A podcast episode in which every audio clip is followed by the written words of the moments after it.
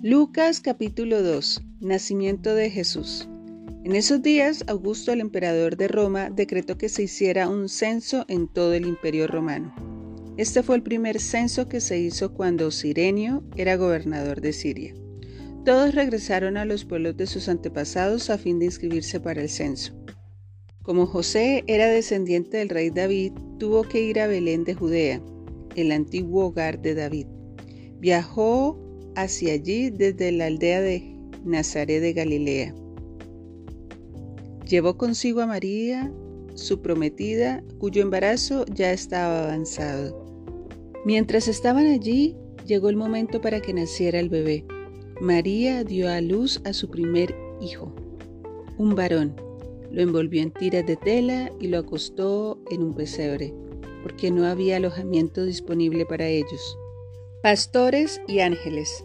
Esa noche había unos pastores en los campos cercanos que estaban cuidando sus rebaños de ovejas.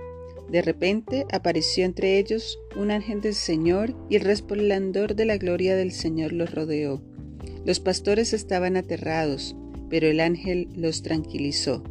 No tengan miedo, dijo, les traigo buenas noticias que darán gran alegría a toda la gente. El Salvador, sí, el Mesías, el Señor, ha nacido hoy en Belén, la ciudad de David. Y lo reconocerán por la siguiente señal. Encontrarán a un niño envuelto en tiras de tela, acostado en un pesebre. De pronto se unió a ese ángel una inmensa multitud, los ejércitos celestiales que alababan a Dios y decían, Gloria a Dios en el cielo más alto y paz en la tierra para aquellos en quienes Dios se complace.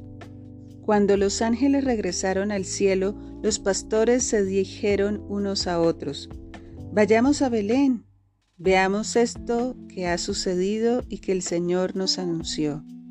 Fueron deprisa a la aldea y encontraron a María y a José, y allí estaba el niño acostado en el pesebre. Después de verlo, los pastores contaron a todos lo que había sucedido y lo que el ángel les había dicho acerca del niño.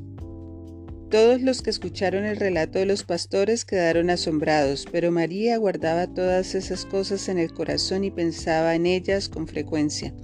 Los pastores regresaron a sus rebaños, glorificando y alabando a Dios por lo que habían visto y oído. Todo sucedió tal como el ángel les había dicho. Presentación de Jesús en el templo.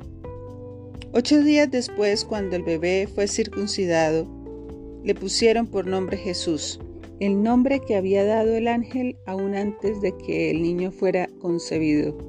Luego llegó el tiempo para la ofrenda de purificación, como le exigía la ley de Moisés, después del nacimiento de un niño, así que sus padres lo llevaron a Jerusalén para presentarlo al Señor.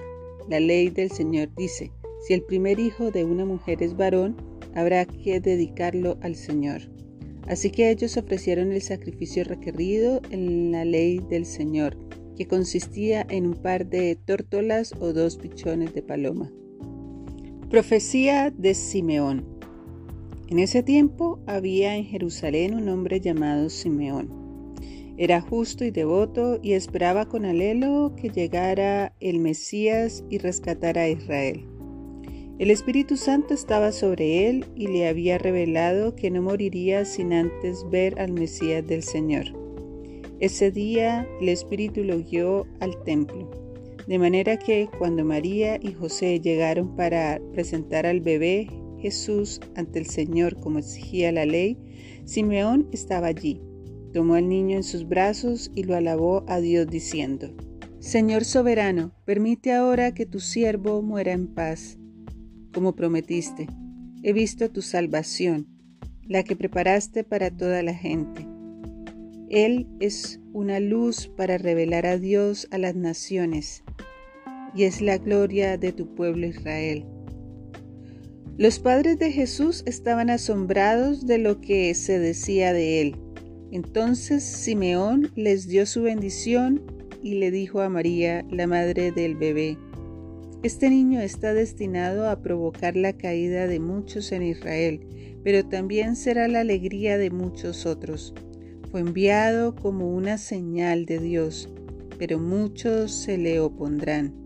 Como resultado saldrán a la luz los pensamientos más profundos de muchos corazones y una espada atravesará tu propia alma.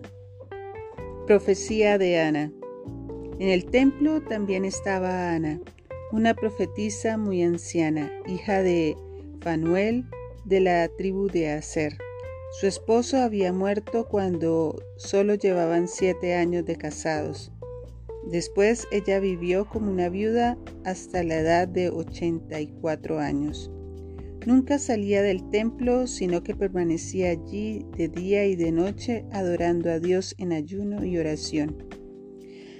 Llegó justo en el momento que Simeón hablaba con María y José y comenzó a alabar a Dios. Habló del niño a todos los que esperaban que Dios rescatara a Jerusalén. Una vez que los padres de Jesús cumplieron con todas las exigencias de la ley del Señor, regresaron a su casa en Nazaret de Galilea Allí el niño crecía sano y fuerte, estaba lleno de sabiduría y el favor de Dios estaba sobre él. Jesús habla con los maestros. Cada año los padres de Jesús iban a Jerusalén para el festival de la Pascua. Cuando Jesús habla con los maestros. Cada año los padres de Jesús iban a Jerusalén para el festival de la Pascua. Cuando Jesús tenía 12 años, asistieron al festival como siempre. Una vez terminada la celebración, emprendieron el regreso a Nazaret, pero Jesús se quedó en Jerusalén. Al principio sus padres no se dieron cuenta, porque creyeron que estaba entre los otros viajeros. Pero cuando se hizo de noche y no aparecía, comenzaron a buscarlo entre sus parientes y amigos. Como no pudieron encontrarlo, regresaron a Jerusalén para buscarlo allí. Tres días después, por fin lo encontraron en el templo, sentado entre los maestros religiosos, escuchándolos y haciéndoles preguntas. Todos los que lo oían quedaban asombrados de su entendimiento y de sus respuestas. Sus padres no sabían qué pensar. Hijo, ¿por qué nos has hecho esto? le dijo su madre. Padre y yo hemos estado desesperados buscándote por todas partes. ¿Pero por qué tuvieron que buscarme? les preguntó. ¿No sabían que tengo que estar en la casa de mi padre? Pero ellos no entendieron lo que les quiso decir. Luego regresó con sus padres a Nazaret y vivió en obediencia a ellos, y su madre guardó todas esas cosas en el corazón. Jesús crecía en sabiduría y en estatura y en el favor de Dios y de toda la gente.